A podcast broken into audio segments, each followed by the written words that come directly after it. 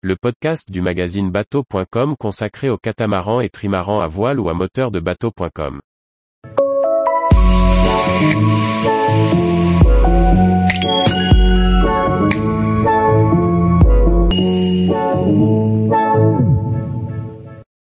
Il retrouve son bateau après trois ans de stockage au bout du monde. Par Julie Leveugle. Interrompu dans son grand voyage au milieu du Pacifique, Charles a dû laisser son bateau trois ans à l'autre bout du monde. Mais dans quel état a-t-il retrouvé le voilier qu'il a laissé à sec sur une aire de carénage, au beau milieu des îles Tuamotu? Retour d'expérience sur la préparation du bateau et ses conséquences. De Paris à la Polynésie, il aura fallu à Charles près de 30 heures de voyage, sur plus d'une semaine, pour rejoindre son bateau. Et quelle émotion de le retrouver enfin, après presque trois ans de séparation. Alors qu'il est en voyage en voilier dans les eaux polynésiennes, Charles est contraint de rentrer quelque temps en France.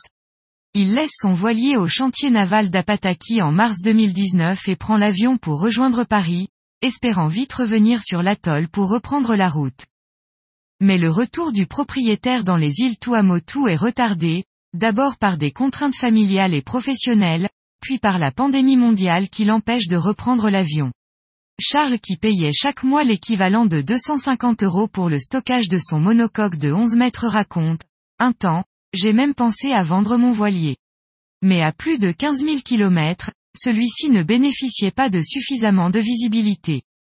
En janvier 2022, après près de trois ans d'attente et bien content de ne s'en être finalement pas séparé, il peut enfin revenir sur le chantier et retrouver, au bout du monde, le navire qui lui est cher. Charles avait pris le maximum de précautions avant son départ. À l'extérieur, il avait déposé tous les éléments qui pouvaient être démontés, gréement courant, barre franche, latte de bois du cockpit, capote, cagnard. Numérotant les pièces et indiquant le sens de pose pour faciliter le remontage à son retour. Il avait aussi huilé sa chaîne afin qu'elle ne rouille pas dans la baille à mouillage, protéger le roof au moyen d'une ancienne voile suspendue de part et d'autre de la baume et hiverner son moteur. À l'intérieur, il avait levé tous les coussins et mousses, ouvert les placards et planchers. Il avait aussi retiré le lock pour laisser s'écouler les eaux en cas de besoin, et protéger cette ouverture par une moustiquaire pour empêcher les animaux intéressés de rentrer. Le propriétaire complète, j'avais aussi disposé en plusieurs points stratégiques une solution à base d'acide borique et de lait concentré, censé venir à bout des cafards qui oseraient s'aventurer dans le bateau. Quand c'est enfin l'heure de retrouver son voilier, Charles est soulagé. Il explique, à l'extérieur, la vieille voile qui protégeait le pont était en lambeaux, mais globalement le voilier était encore en très bon état. La coque en aluminium était intacte, le pont avait été relativement bien protégé. Il précise, le climat sec des îles Tuamotu a favorisé un bon stockage, alors que je m'attendais à embarquer sur un bateau avec des moisissures en plusieurs endroits comme c'est souvent le cas à Tahiti, j'ai au contraire trouvé un bateau très sain. Au niveau des équipements, les batteries AGM qui dataient de 2017 n'ont pas survécu.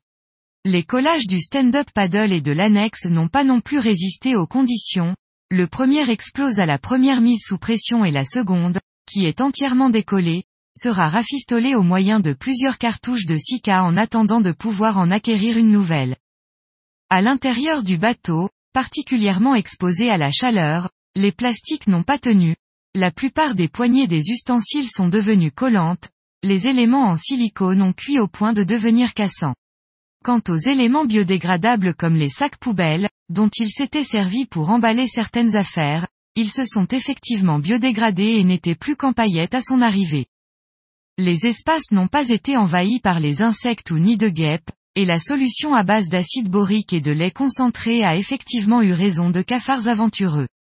Charles avance, la quille de mon voilier était posée sur des blocs béton et le reste de mon bateau n'était en contact avec la terre que par les béquilles, c'est peut-être cela qui a permis de ne pas avoir trop de visites d'animaux à bord.